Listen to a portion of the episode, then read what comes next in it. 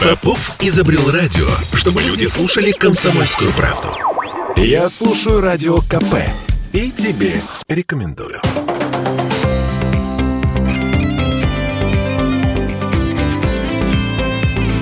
Бизнес-ангел.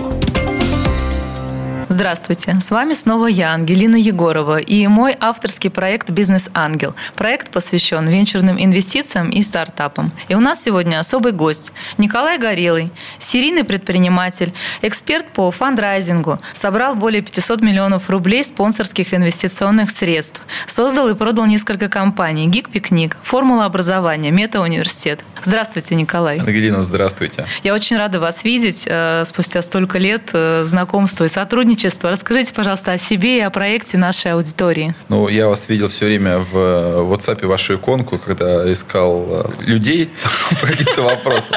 В этом смысле вы всегда были в моем сердце. Я рад вас видеть теперь просто очно. Спасибо. Вот. Про проект, ну, основной проект, которым сейчас я занимаюсь, называется все-таки Мета-университет. Это проект посвящен созданию цифровых магистратур для корпоративных заказчиков. Как бы сложно это ни звучало, по-другому объяснить, наверное, не получится. Это очень интересно. А в чем инновация этого проекта? Ну, если коротко, то инновация заключается в том, что э, есть э, спрос на рынке образовательном и на рынке, соответственно, кадров. То есть э, крупные компании, которые занимаются цифровизацией, в том числе это могут быть и промышленные компании, как, например, компания Норникель, ищут кадры и хотят, чтобы они учились на их кейсах и получали те, тот стек технологий, который им нужен. И поскольку не все вузы не всегда готовят необходимых специалистов, то приходится, чтобы в образовательный проект включалась компания, то есть корпоративный заказчик. С другой стороны, э, сами вузы заинтересованы в том, чтобы становилось больше студентов, студенты переходили из других вузов, и эта история финансировалась финансировалось ну,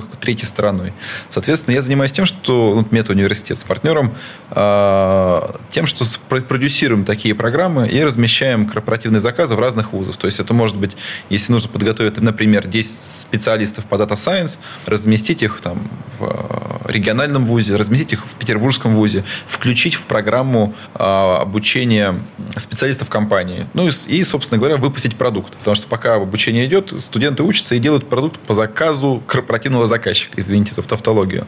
Но в итоге, как результат, э, компания фактически, ну, в том числе и экономит, несмотря на то, что платит, потому что альтернативные издержки на э, найм специалистов, которые уже находятся в рынке, ну, кратно выше, чем пом- помочь студентам получить э, специальность. Поэтому я занимаюсь продюсированием, можно сказать, в какой-то степени это там такое посредничество, в какой-то степени это маркетинг, потому что нужно привлекать э, лучшие кадры на эти программы. В какой-то степени это даже marketplace, потому что мы работаем с разными вузами, сейчас, будем, сейчас уже оцифровываем вот эти вот штуки, чтобы сделать из него единый портал, где ты можешь автоматически собирать разные курсы в одну программу сетевую. А скажите, да. пожалуйста, почему э, программа называется Мета-университет и как вы привлекли инвестиции в ваш проект?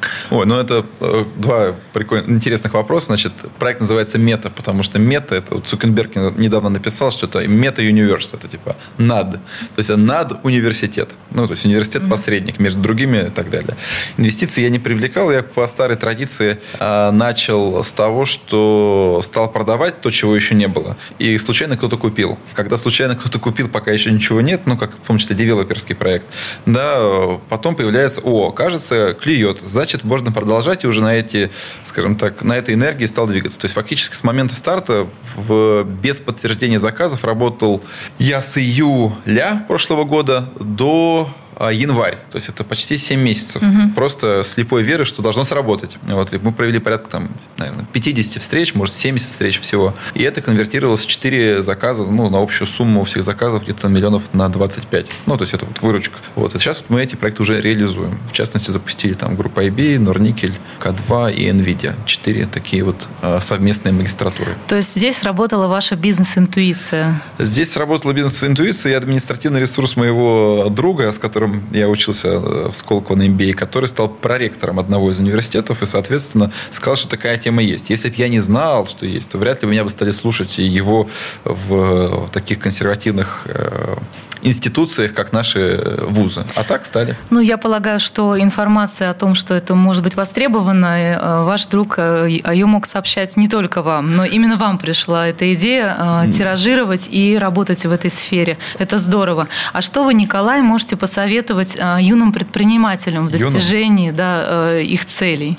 Ну, советовать могу дать инструменты. Да? То есть, если mm говорится про советы, то я советую не врать и не бояться. Вот это, это как Жириновский, да? Просто делать, и там разберетесь. Вот. В этом смысле вообще не думать ни на какие, про какие обвесы э, вроде бизнес-планов или регистрации компании, а начинать что-то продавать. Если что-то покупают, то можно уже на эту историю что-то развивать. То есть первый этап, мне кажется, любого бизнеса – это э, хотя бы неформальная продажа. То есть ты кого-то убедил, значит, скорее всего, эта тема рабочая. Если ты никого не убедил, а живешь в своей голове, ну, наверное, заниматься этим, по крайней мере, не стоит, и инвестиции на это не тратить. Николай, спасибо. А как вы думаете, вот период экспозиции, э, предложения, в течение которого его у вас должны или у юного предпринимателя приобрести, вот есть какие-то здесь рамки? Сложное слово, даже его не знаю, но э, если что... По опыту. Да, по опыту. Э, но вот мой опыт мне говорит, что вот, э, вот сейчас у меня самый длинный получается такая слепая прыжок веры на 7 месяцев был, да, до контрактации. Это самый длинный был. Я уже был на грани, что ничего не получится. Начинал, когда ты начинаешь, ну, лучше бы, чтобы завтра. Угу. Вот, ну, то есть, потому что 7 месяцев ждать, это просто мне позволял мой прошлый опыт доверия к себе. А если ты начинаешь, ну, лучше, чтобы тебя завтра купили. А лучше вообще сегодня. Ну, сегодня, чтобы тебе сказали, приносишь, ну, дам деньги какие-то. Ну, исходя из всего, что вы говорите, я поняла, что самый главный совет для юных предпринимателей – это верить в себя себя, доверять себе. Действовать и верить. Действовать, действовать и верить. Действовать и верить. Или там что еще, не врать и не, не бояться. Не бояться. Ну, не врать себе, да. Это, вот, это, очень, это очень сложный, самый сложный навык, на самом деле. Потому что врем мы сначала себе, а потом другим. Поэтому лучше, лучше бы вот... Это, вот, это сам борюсь с этим с собой до сих пор. Mm-hmm. Но это вот история про иллюзии, когда человеку кажется, что он что-то делает, либо сделает, либо что-то еще. А нужно трезво просто ну, хотя бы записать, там, как, как поведенческая терапия. А что я сегодня реально делаю? И, может быть, тогда это будет неприятно, но будет понятно, что делаешь что-то, что не то. То есть и у вас, у такого успешного бизнесмена, предпринимателя тоже были проекты иллюзорные, правильно я Ой, понимаю? ну я бы сказал большинство. Я бы сказал, что это моя проблема. То есть разные типы бывают предприниматели, но моего типа, такие вот где-то немножко визионеры, у меня проблема с иллюзиями. То есть мне, вот мне лично важно заземляться. Кому-то важно наоборот там ввысь парить, может он ограничен в своем видении. А у меня проблема в том, что я могу придумать прожект, верить в то, что он получится, и даже заражать им, ну, там, таким предпринимательским психозом других. Mm-hmm. Типа, сейчас пойдет, сейчас пойдет. И люди начинают верить, и тебе кажется, что это подтверждение, а на самом деле на этого нет, может не быть оснований. Но, в частности, так у меня был период, когда я там потерял все свои деньги, бизнес, и это был очень болезненный опыт в моей жизни. Но вы уже на пути к Forbes. Э, говорят, туда принимают тех, кто три раза обанкротился и три раза поднялся. А, нет, я тогда, тогда еще далеко не на пути Forbes. Пока это был только один, осталось еще два. Я вас поздравляю, путь э, начат. Да, начат, да. Сейчас я постараюсь э, как-то меньше рисковать. У меня так, так новый период жизни. Николай, и в завершение э, скажите, пожалуйста, как думаете, чем э, может бизнес-ангел и такой ресурс, как «Комсомольская правда», вам помочь в развитии ваших проектов, ваших брендов, мета-университета в частности? Ну вот сейчас мы с вами встретились, я же, как говорю, как, как фандрайзер, как человек, который собирает деньги и привлекает их на какие-то проекты. Я это делаю не только на свои сейчас. Да?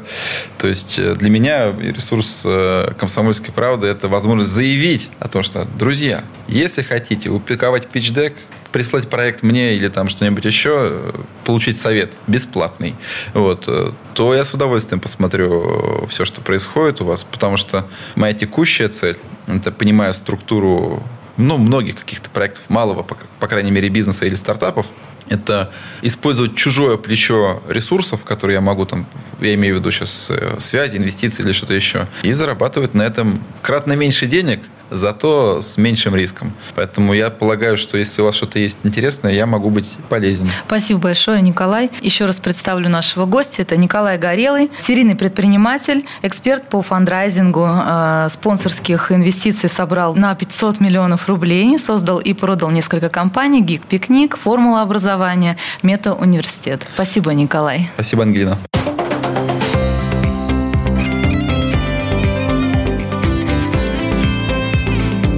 «Бизнес-ангел».